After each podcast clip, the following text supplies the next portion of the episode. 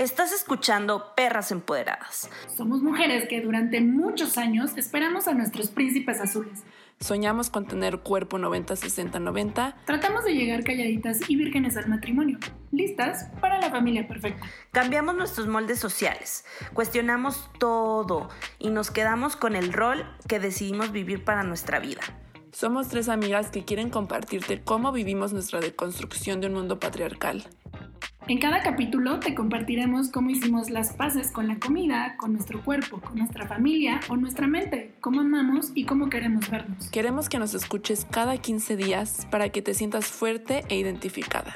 Sabemos que no estás sola. Queremos que nos escuches para que seas una perra empoderada.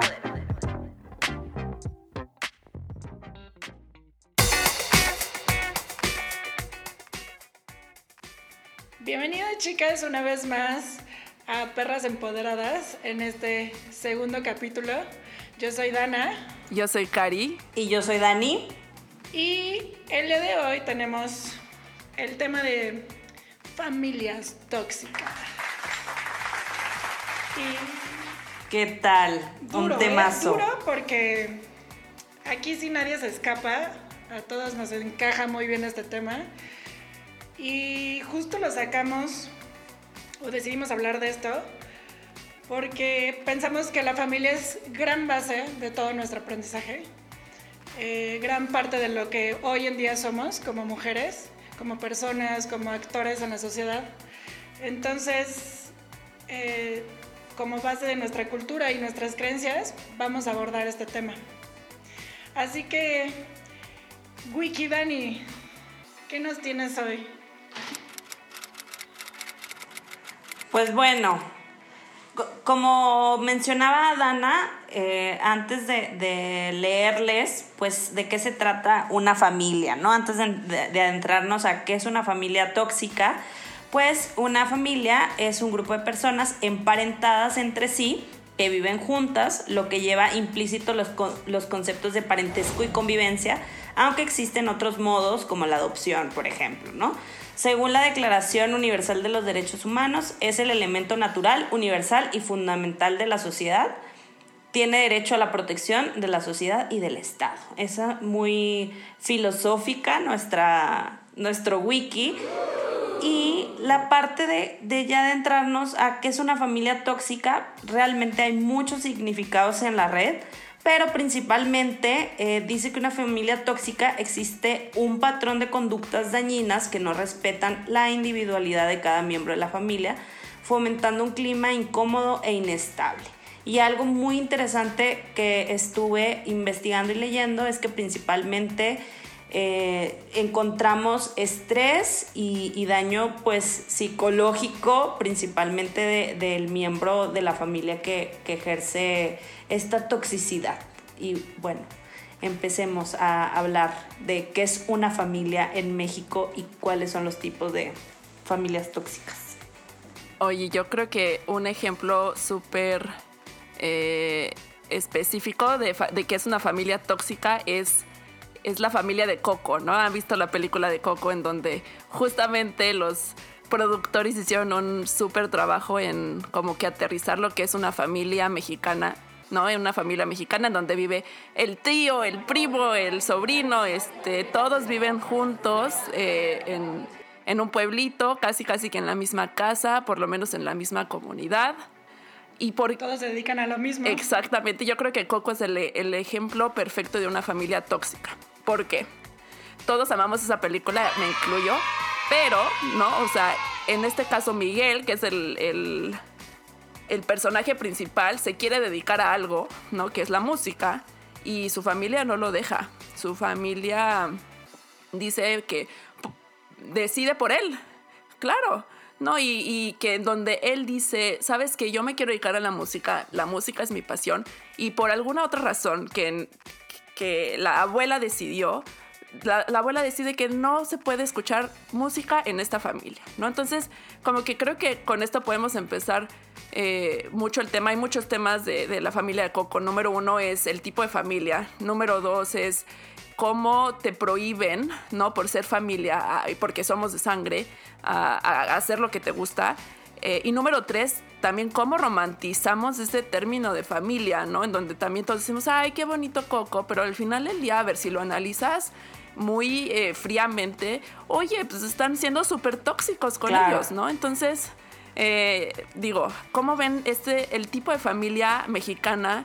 No solamente, bueno, no mexicana, pero este tipo de familia no es el único tipo de familia que existe. Claro, y algo que también estás mencionando, Cari, eh, que vemos en, la película, por poner este ejemplo, es que la falta de comunicación es uno de, los de los de las cosas como alertas para saber si estás en un entorno tóxico, ¿no? Entonces creo que el hecho de que tú no te puedas expresar con base en lo que tú quieres, pues eso afecta muchísimo pues tu autoestima, cómo te desenvuelves y esto creo que es algo muy importante en una familia tóxica. Y para amarrar bien esta intro relacionado a los tipos de familias que mencionaba Karim, ahí les van unos datitos. Nosotras somos mexicanas, entonces nos queda muy ad hoc la familia mexicana, que es una de las más tóxicas. En México existen 30.2 millones de familias en las cuales 77% tienen como jefa, como jefe de, casa un varón.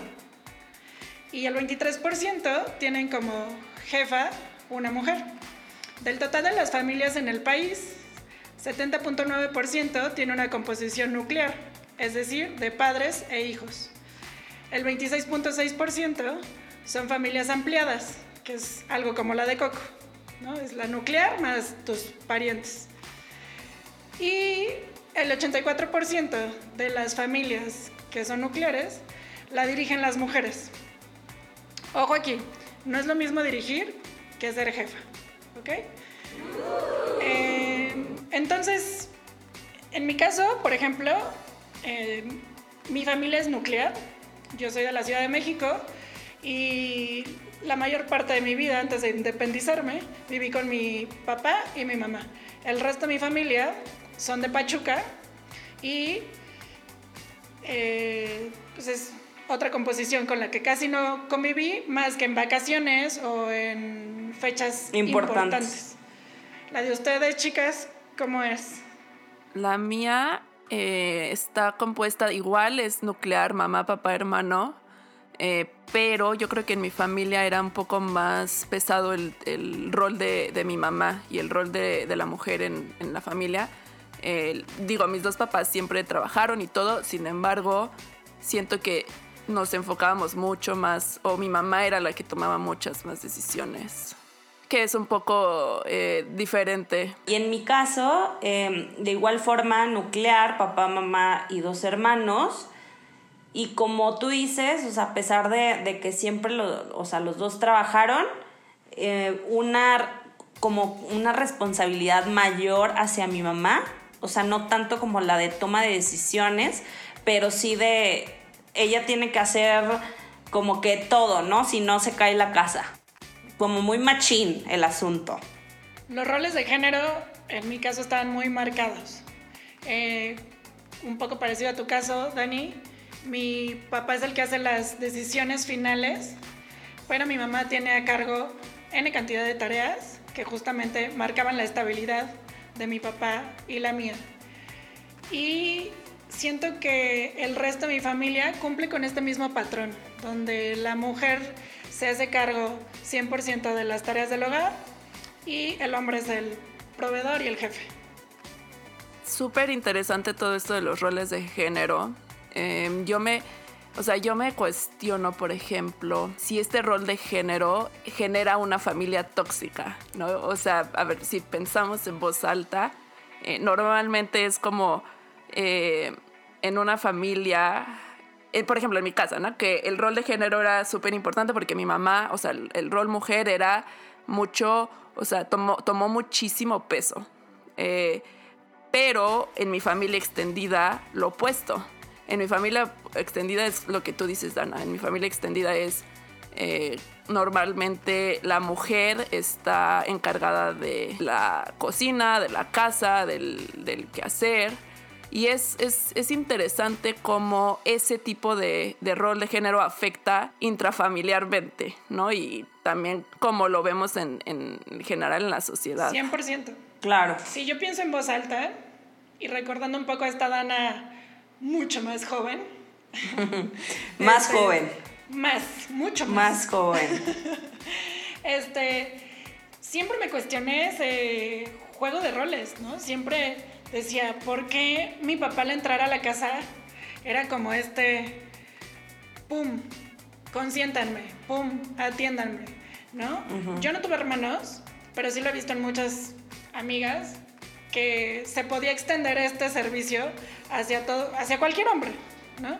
En mi caso siempre me causó incomodidad, siempre fue uno de los conflictos que más tuve con mi papá y, y con mi mamá, ¿no? Porque al final ellos dos tenían un acuerdo y yo no me visualizaba, o la parte que me hacía ruido era, yo no quiero cumplir este rol, me incomoda, no checa conmigo, no checa con mis objetivos de vida. O sea, si yo me imagino teniendo una familia, no quiero que sea así. Pero no he visto nada diferente. Entonces, la Dana joven sí solía pensar que no tenía una alternativa. Pasan los años y con todo el trabajo que hemos hecho de evolución personal y de desaprender, comienzo a dejar de jugar este papel típico de el rol de la mujer en una familia. Y con mi familia, que está acostumbrada a ver estos papeles, pues sí me señalan, sí me han juzgado, sí opinan que no debería o que debería de hacerlo mejor. Eh, y me han, me han hecho sentir incómoda en ciertos casos.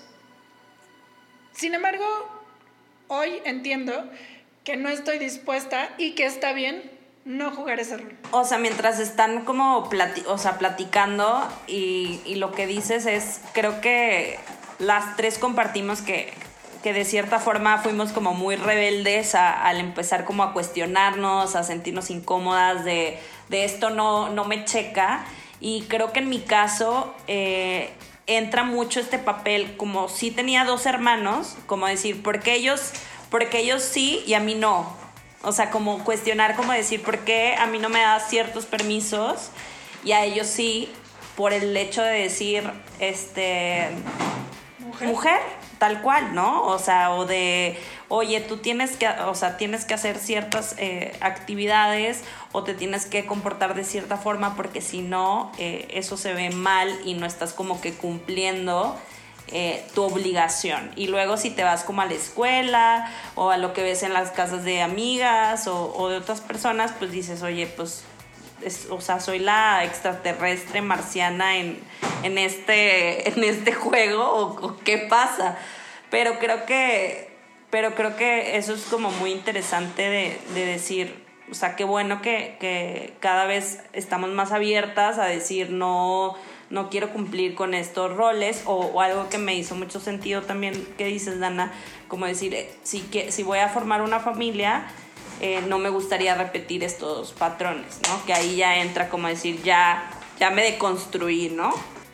Claro, yo creo que a mí me pasó lo mismo, Dani, eh, y creo que es algo, o sea, porque crecimos en este, en este mundo patriarcal y en este en esta forma de ver las cosas, yo también tengo un hermano que además es más chico que yo, ¿no? Entonces, y me pasó exactamente lo mismo, de que, por ejemplo, a mí, em, a mí no me dejaron ir a mi viaje de graduación de prepa porque era mujer y mm, porque... A mí tampoco. no, te lo juro. y porque mi novio iba a ir, o sea, mi novio entonces iba a ir también al viaje, entonces pues mi mamá y mi papá se imaginaban que iba a pasar lo que iba a pasar, ya sabes. Eh, que ibas a regresar con bendición.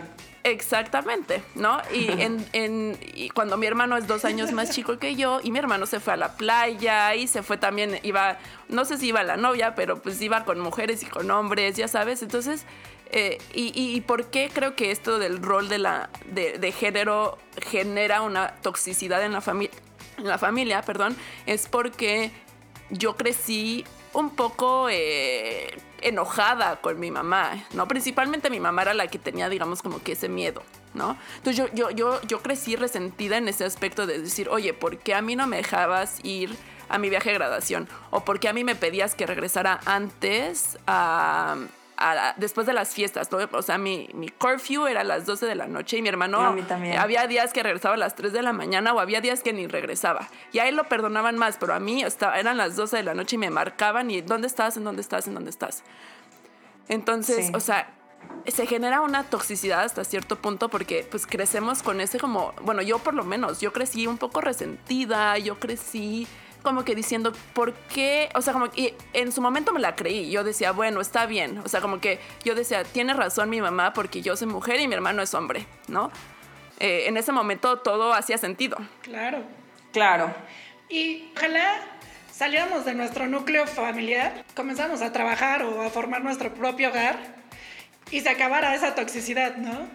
Pero en realidad tiene una influencia trascendental Justo ayer estaba leyendo un artículo sobre el voluntariado eh, laboral, donde mayormente se proponen las mujeres. Y obviamente, obviamente, perdón, este voluntariado es para cosas after hours o side projects o cosas que no sirven particularmente como crecimiento profesional. Y justamente es esta partida de lo familiar, de las mujeres deben de autoproponerse para cuidar y para generar labores que no generen ingresos.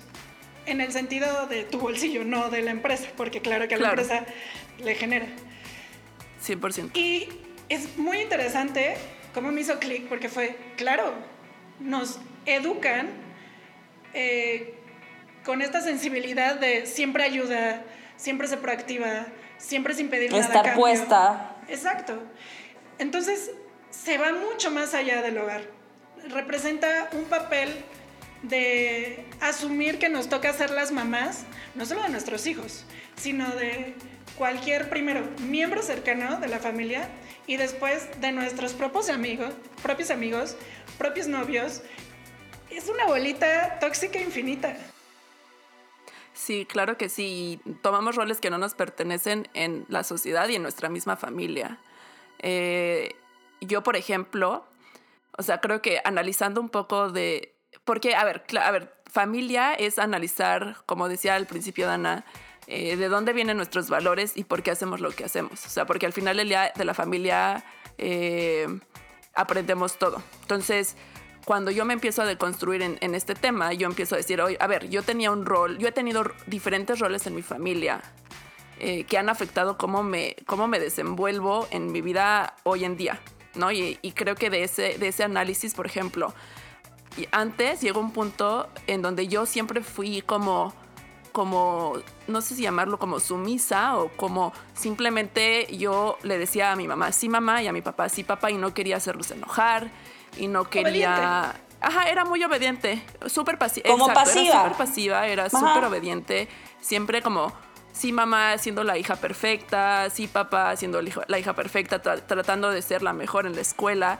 porque esa era la imagen como de, wow, Karime es la alumna estrella, la hija perfecta, la, la, la, la, la, la, ¿no? Entonces empieza mi, mi rol en la familia así, hasta que llega un punto en donde mis papás se divorcian, y eso fue hace poco, hace unos tres años, y mi, y mi rol cambia automáticamente, ¿no? Eh, yo, bueno, en este tiempo yo me, yo me voy a vivir a Estados Unidos, yo vivo en Estados Unidos, y obviamente empiezo a entender mucho de, de, de la dinámica de mi familia. Se divorcian mis papás y me vuelvo completamente lo opuesto en vez de ser como la que dice que sí a todo, ahora me vuelvo la persona que cuestiona por qué mi familia se rompió.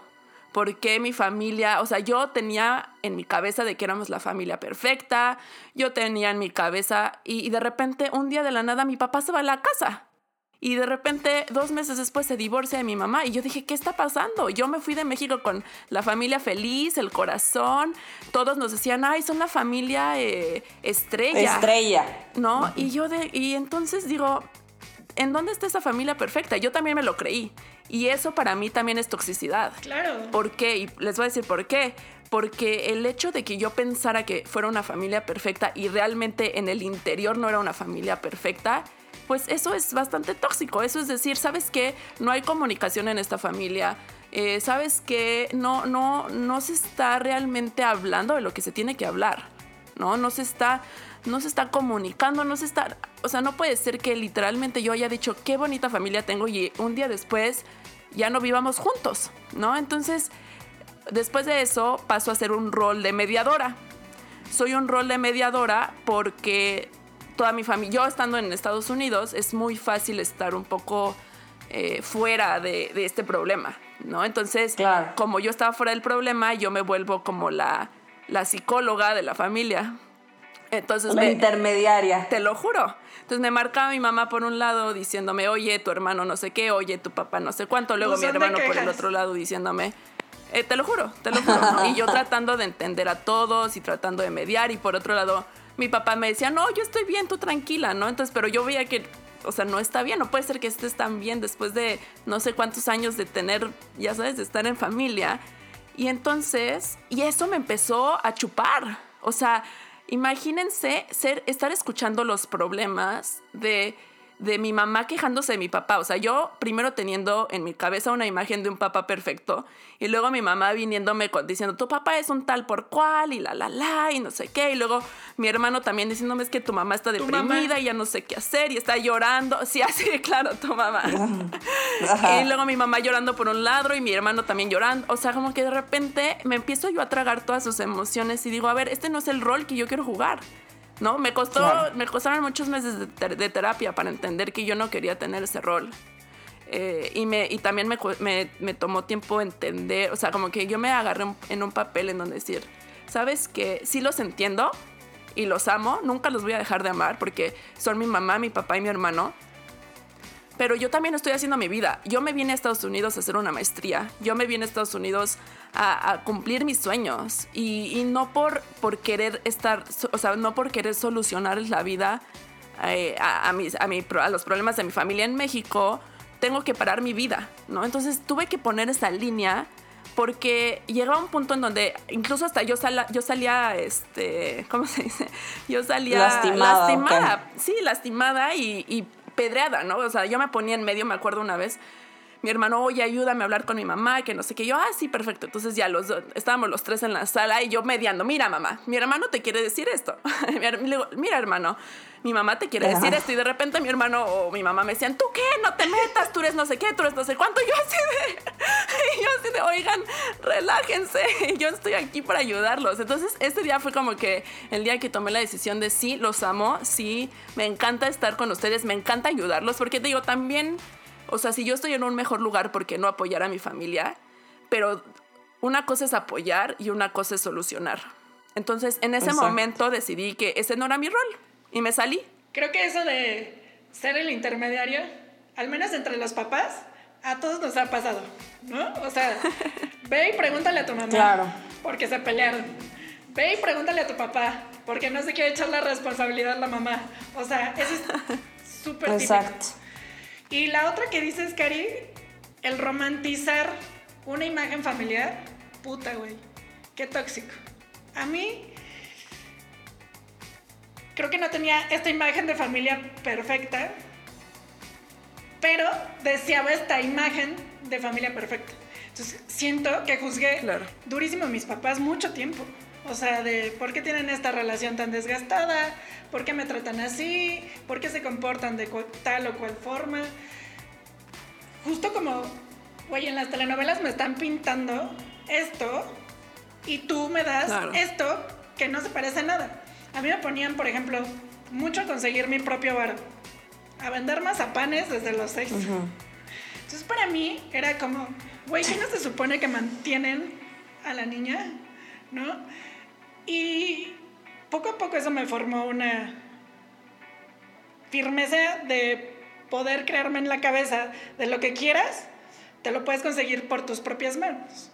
Eso lo comprendí justo como tú, Cari, hace cuatro años que empecé a ir a terapia. pero toda la vida, pues de mis papás me explotaron casi, casi, ¿no? viví en un clan, en una secta.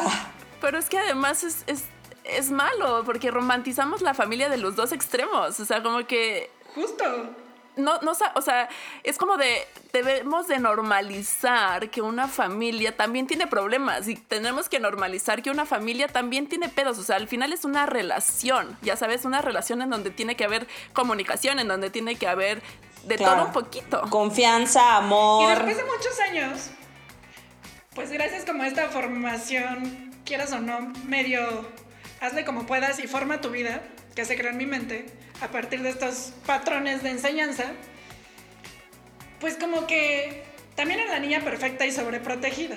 O sea, quería sacar 10 todo el tiempo, mi mamá no me dejaba salir, este, no me eché ni un dulce nunca, ya lo platiqué en el capítulo pasado. Entonces, sí.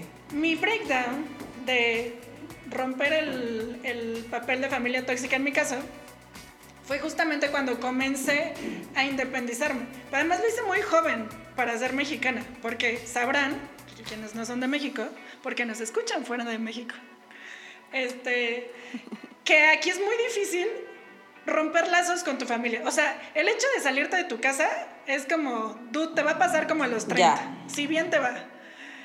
Y quienes lo hacemos mucho más jóvenes, y sobre todo mujeres, es como, promiscua, pecadora, rebelde.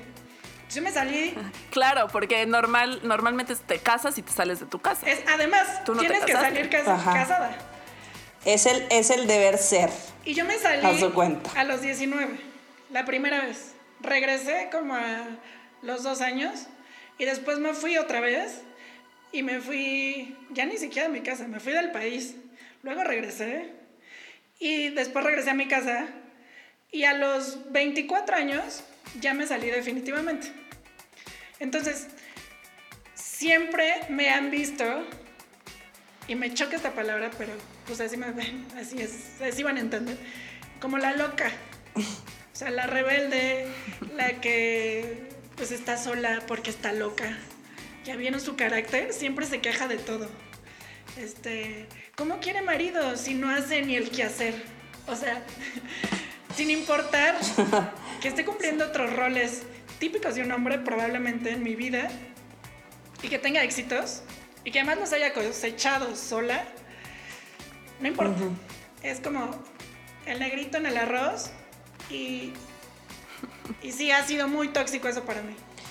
Ay, chicas, qué, qué historias, como dicen, qué historiones. Pues fíjense que, que en mi caso, porque estuve como, o sea, como analizando y dije, a ver, ¿qué casos de familia tóxica tengo, no? O sea, de, de o qué entra dentro de lo tóxico.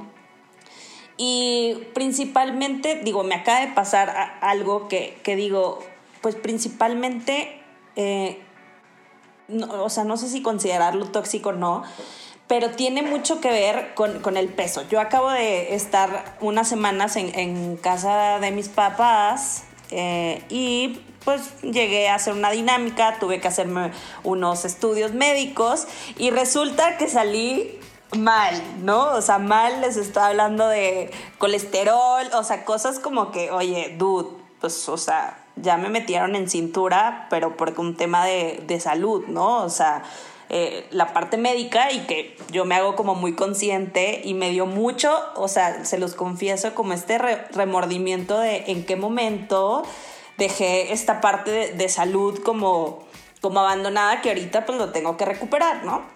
Entonces, para no hacerles el cuento largo, de repente, este, eh, me, me doy cuenta que ya me tenía que regresar eh, a la Ciudad de México, un día que no era, mi papá se enoja muchísimo, explota, o sea, explotó al punto de hacer como una ley del hielo, ¿no? O sea, como una... Que eso, es, que eso es súper tóxico, ¿verdad? Para empezar, ¿no? Como una ley del hielo y decir, no, es que tú porque no te, no, te fijaste, seguramente es porque...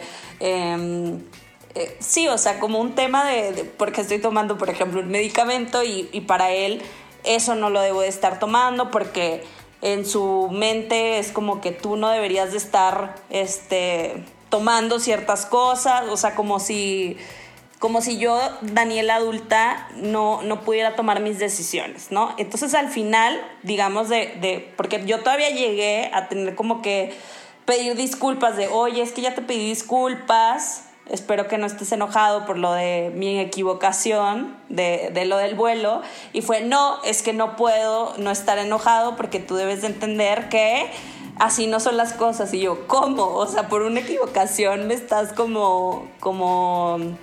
Juzgándote la vida.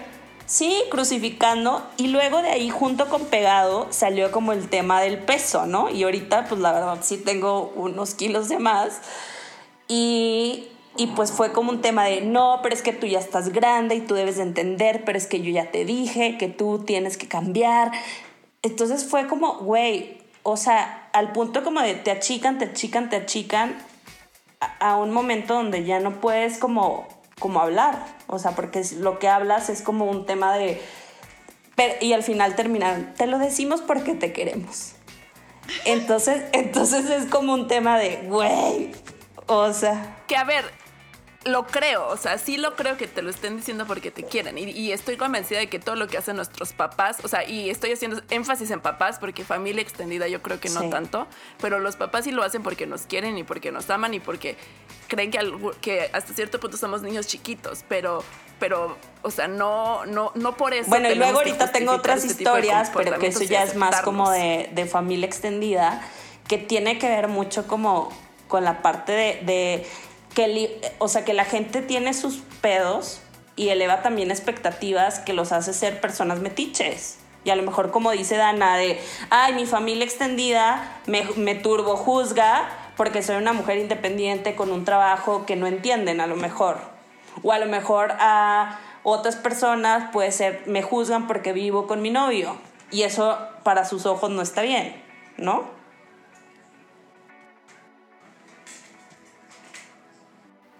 Sí, 100%. Nada más, para cerrar el tema de los papás, creo que lo que dijo Cari es así, para recalcarlo. No importa que seguramente lo están haciendo con buenas intenciones. Si no te checa, no te checa ni hoy ni en 10 años. Y hay que hacer algo para arreglarlo. ¿Cómo? Comunicándose. Y si no se puede, sorry, bye papás. Digo, no es tu caso, Dani, pero hay muchos papás que rebasan este chistecillo y es como, puta, güey, déjame volar. Y con la familia extendida, siempre siento que es como, como te ves, como te ven, te juzgan, ¿no? Y dejan atrás todo lo que a ellos les pasa. Eh, a mí, por ejemplo, nunca me junté con la familia de mi papá, entonces no tengo idea de cómo sea hacía de haber sido de tóxica. Para, que, para que ni les invitara. Exacto. Y en el caso, mi familia extendida solo fue la de mi mamá. Y mi abuela juntaba toda la familia y jugaba este papel como de la reina de la familia. Y cuando ella fallece, puta, mi familia se comienza a dividir cañón. Y todo esto fue justo por problemas de índole de está sobrepasando la línea individual para juzgarme cañón. Y no a mí, ¿eh? O sea, fueron todos contra todos. Pero además no teníamos esta capacidad de decir, oye, me molestó esto, ay, a mí esto. No, es una cosa de señalar por señalar, ¿no? A mí, hoy en día, con mi familia extendida, tengo seleccionados a quién sí me quedo y a quién no. Eran cosas bien difíciles que como siento que eres mi tía o siento que eres mi tío, te tengo que respetar, te tengo que escuchar, te tengo que ayudar. Y güey, nunca me echas ni una pinche llamada, ¿no? Y, y cuando me necesitas, sí. Y cuando me juzgas, más, ¿no? Entonces, yo sí tengo hoy en día un papel que me ha costado, la verdad es que no ha sido sencillo, porque al final, puta, la idea ya la traes clavada. Pero hoy en día, ya, o sea, los eliminé de Facebook. ya no les hablo, porque antes como que les escribía de vez en cuando. Es como, quien quiera formar una relación conmigo, estoy abierta a... Pero si no me gusta. Eso es lo más importante. o sea, no, no, por, persona que conozca, no porque compartimos la misma sangre. no me nada, tengo, te, debo algo. O no porque compartimos la, misma sangre te tengo que querer. Y es súper importante que, que, hagamos conciencia de eso y que, como dices tú, Dan, o sea, como lo hiciste tú, selecti o sea, seleccionar específicamente a, a, a quién quieres en tu vida. No importa que compartamos la misma sangre.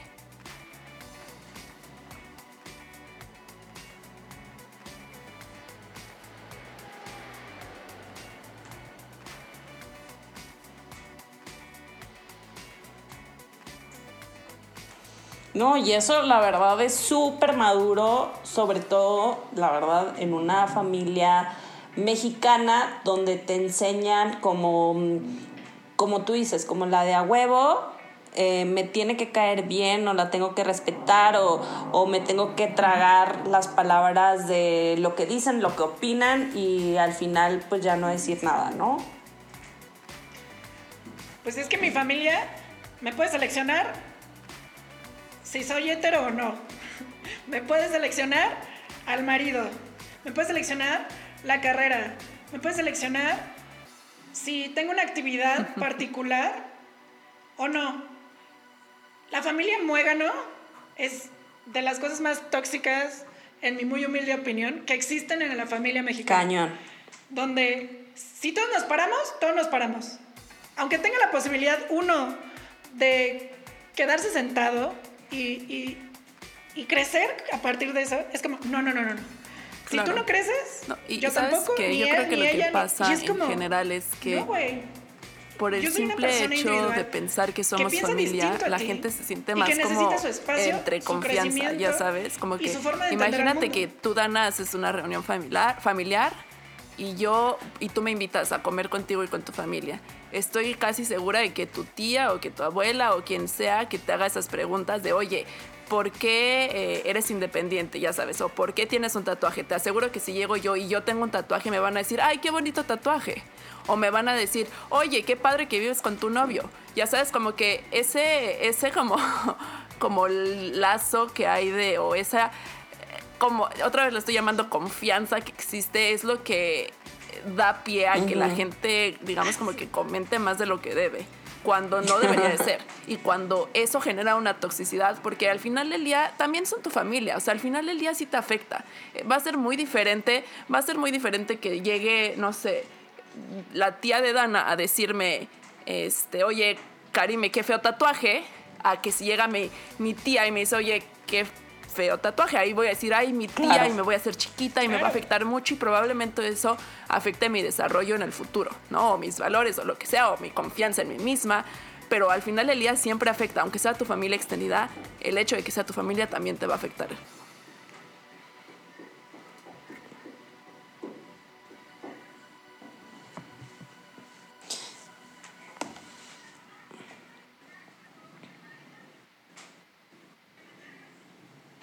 Y, es que de nuevo, la toxicidad corroe en todas las áreas de tu vida. Entonces, no es como tan fácil desafanarse ni desaprender lo que durante años has escuchado, durante años has visto, y no cuadrar en ese capsulita familiar. Pútate, claro, a mí me dolió muchísimo. Pero también me dejó crecer y eso es súper valioso, lo que dices que al final, al poner límites, al poner tus reglas y, a valorarte teniendo esas personas o no teniéndolas, pues te hace una, mujer más perra empoderada. 100%. Y déjenme les cuento eh, la historia de mi mamá, porque eso es lo que más tranquila me ha dejado hoy en día con las decisiones que he tomado con mi familia. Que una vez piensa que solo beneficia como a su persona, ¿no? En tratar de desintoxicar a tu familia. Y en mi caso, mi mamá daba la vida por mí y su vida. O sea, daba todo por mí. tiempo, dinero, espacio, calidad, atención, todo. Entonces, conforme voy creciendo y me voy independizando, el cordón umbilical solo se estiraba más, pero en realidad no era independiente. O sea, era, ya te tapaste, ya comiste, ay no tomes tanto, ay no salgas, ay, ay, ay, todo lo de la mamá. Poco a poco me fui dando cuenta que esto me causaba más como una cruz que una complacencia con ella. Tuve que hablar con ella y decirle, mamá, porque a ella también la educaron como a nosotras, de, mamá hasta la muerte, ¿no? Y si eres buena mamá, no sueltas a los hijos. Y los hijos, prioridad. Fue, mamá, ¿sabes qué? Soy lo que soy. Has hecho un muy buen papel conmigo. Ya crecí. Afortunadamente he cometido muchos errores. He aprendido muchas cosas. Y gracias a tu gran atención y a tu gran calidad de madre, hoy en día soy lo que soy. Claro. Y hasta aquí llegó tu papel. Muchas, literal, muchas gracias, joven. Hasta aquí llegaste. O sea, poner límites. Te lo agradezco, te amo, pero es tiempo de que tú dejes de ser mamá. Y a partir de ahí, nuestra relación maduró muchísimo. Hoy en día mi mamá, el chiste del tatuaje que, tatuaje que decías, que ella sabe, pero es historia real. me juzgaron muchísimo cuando me tatué. A mi mamá no le va a terminar de encantar, pero hoy en día respeta mi cuerpo y sabe que es mío y que aunque le genere incomodidad, no va a decir absolutamente nada más que, chido hija, se te ve poca madre, aunque no. Y el tatuaje es un ejemplo simbólico de muchas otras cosas, donde yo le puedo decir, mamá, hangué con un güey, me rompieron el corazón, este, ayúdame. Pero como amiga, no de, estás viendo pendeja para que te enamores y solo tú porque te dejaste. ¿No?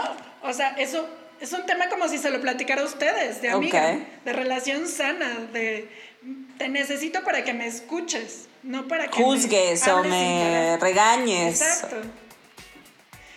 Y decía lo del inicio, porque no solo me, me benefició a mí, sino a mi mamá también. Todavía le cuesta un poco de trabajo en ciertas cosas, pero siento porque lo está aprendiendo. Pero ya se dedica atención a ella, a ella como, como mujer, como ser, como individual. Y ya no está todo el día presente en, cuando me hable Dana, actúo. Entonces eso está bien chido, porque las mamás tienen un rol que deben de cumplir cierto tiempo. Qué padre. Y a la forma que ellos quieran y puedan. Y hoy en día es como volver a encontrarse consigo misma, crecer todavía como persona y seguir siendo chingonas juntas. Qué bonito. Eso está súper bonito y súper maduro y al final como creo que fomentar esa relación como sanamente, pues habla de, de, de un entendimiento, buena comunicación, o sea, y al final eso es lo que sí, no, me, encanta, me encanta lo que dice Dana y creo que es lo que podemos tomar como ejemplo ya para cerrar, ¿no? De, de qué podemos hacer si, si, número uno, yo creo que hay que identificar como personas que estamos en, en una relación tóxica con nuestra familia y, y, probablemente también identificar con quién, ¿no? que es creo que lo que hemos hecho todas. Primero como que, porque antes vivíamos en nuestra realidad de, pues a mi hermano lo van a dejar salir porque es hombre y a mí no. Ya nos dimos cuenta que eso no está bien eh, y el siguiente paso es decir, ok, bueno, ahora entender lo que está pasando y, tomar acción. Y tomar acción puede ser de diferentes formas, ¿no? Dana lo hizo platicando con, con, su mamá, eh, en mi caso yo lo hice yendo mucho a terapia y también platicando con, con, mi mamá y con mi hermano y con mi papá, ¿no? Como que decirles, a ver, los quiero, los amo y poner mi límite, ¿no? Eh, y Dani también, no sé cómo lo hiciste. Pues hablando y, y, al final creo que un tema de, de, de volver a poner como límites, pero sobre todo expresar cómo te sientes. Y recuerden que la familia es un término del cual te puedes desaprender. O sea, lo que no te checa, de tu familia que te hayan enseñado, cómo se comportan, el tío borracho, manoseador. De todo eso lo puedes alejar y está bien. No estás siendo una mala mujer, no estás siendo alguien egoísta por dejar al lado a tu familia. Estás buscando te. Entonces, eso es lo más valioso. Y si tú creces, te aseguro que te vas a llevar de corbata a tu familia. Y lo que puedes quedarte bueno, adelante. Pero lo que no, sácalo. Sí, y yo creo que también redefinir el término que tenemos de familia es súper importante porque, a ver, eh, otra vez, la familia que pinta, digamos, Coco, ¿no? O sea, hasta cierto punto ellos sentían que era la familia perfecta, pero a lo mejor para Miguel no lo era, ¿no? Y, y es lo que hemos hecho también nosotras, redefinir, por ejemplo, a mí me pasó mucho, para mí era mi familia perfecta y de repente se divorcian mis papás y, y como que en algún momento dije, fuck, ya no tengo familia. Claro que no, claro que sigo teniendo familia. Ya no están todos juntos, pero al final del día el amor está ahí, la convivencia está ahí, los buenos momentos siempre van a seguir ahí, los buenos recuerdos. Entonces, como que para mí, en mi caso, yo redefiní mi, mi definición de familia, ¿no? En vez de ser los cuatro, los cuatro perfectos, ahora somos individuos que están desarrollando y están viviendo su vida y que nos amamos a nuestras maneras, pero nos amamos. Claro. Claro, y que al final van a estar entrelazados, ¿no? De cierta u otra manera. Y, también eh, algo muy importante es que tu familia no te define siempre. Yo creo que, con esto me gustaría em, terminar mi participación, o sea, como que al final también entender que, que muchas veces así son, ¿no? O sea, tu familia puede ser de cierta manera y, no por eso tú tienes que ser, como dice Dana, o como el tío borracho o como, como ciertas personas que, pueden ser tóxicas en, a tu alrededor. Sí, pues muchas gracias por escucharnos y los esperamos en 15 días en, el siguiente capítulo. Eh, ya tenemos redes sociales, síganos en arroba somos perras en Instagram. Eh, y déjenos ahí los comentarios que gusten, qué les gustaría escuchar, qué, temas les gustaría que, que toquemos y, y nos vemos en 15 días. Gracias. Bye bye. Bye. Queremos que nos escuches para que seas una perra empoderada.